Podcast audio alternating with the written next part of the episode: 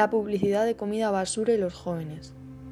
En primer lugar, las compañías de comida rápida dirigen cada vez más publicidad de comida basura o no saludable hacia los jóvenes y niños.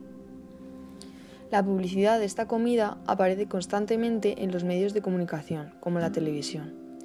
Y por eso hablamos de ello como parte responsable del aumento de la obesidad infantil ya que muchos de estos anuncios de productos que no son saludables se están transmitiendo por televisión y van dirigidos exclusivamente hacia los consumidores y en especial a los más jóvenes. Muchas personas públicas o influencers están dispuestos a comerse un montón de porquerías. Todo esto provoca que cada vez más personas difundan esto, y a menudo vinculadas al patrocinio de snacks y cadenas de comida rápida, y esto se relaciona principalmente con el consumo de comida basura entre los más jóvenes, por delante incluso en la televisión en muchos casos.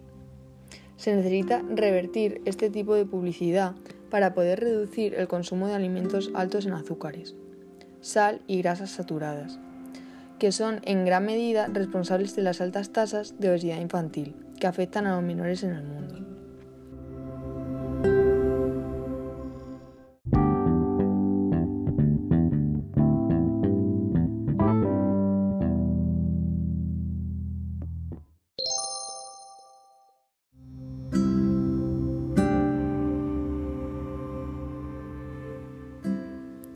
Controlar la publicidad de comida basura debería ser obligatorio, ya que toda esta publicidad de alimentos y bebidas poco saludables tienen un impacto inmediato y significativo sobre los niños y hacen que lleven dietas dañinas.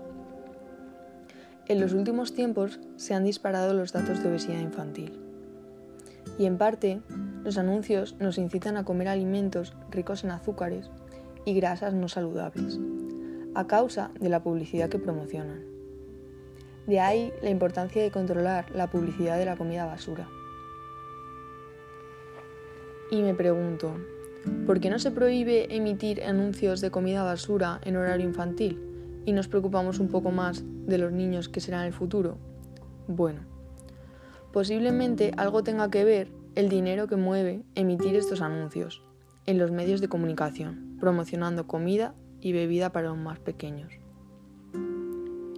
La OMS la Organización Mundial de la Salud, denuncia que si se han implantado restricciones de la publicidad de alcohol y tabaco en los medios de comunicación de los Estados miembros de la Unión Europea, ¿por qué muchos países no han establecido todavía límites en la publicidad alimentaria para los niños?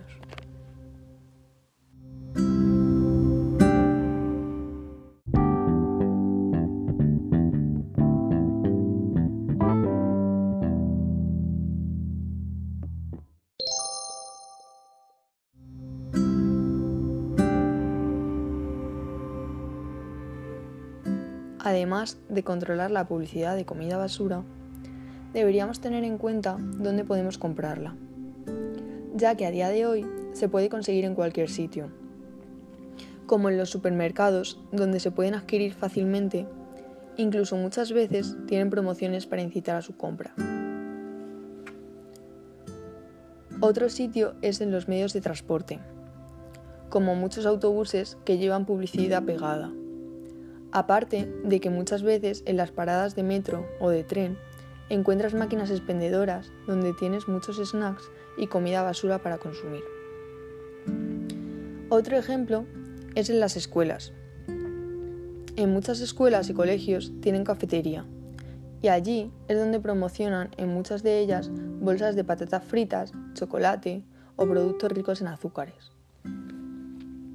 Visto lo fácil que es consumir cualquier producto poco saludable, debemos intentar controlar la publicidad de comida basura y cambiarla por frutas o snacks saludables, ya que esto puede reducir el consumo de este alimento poco sano.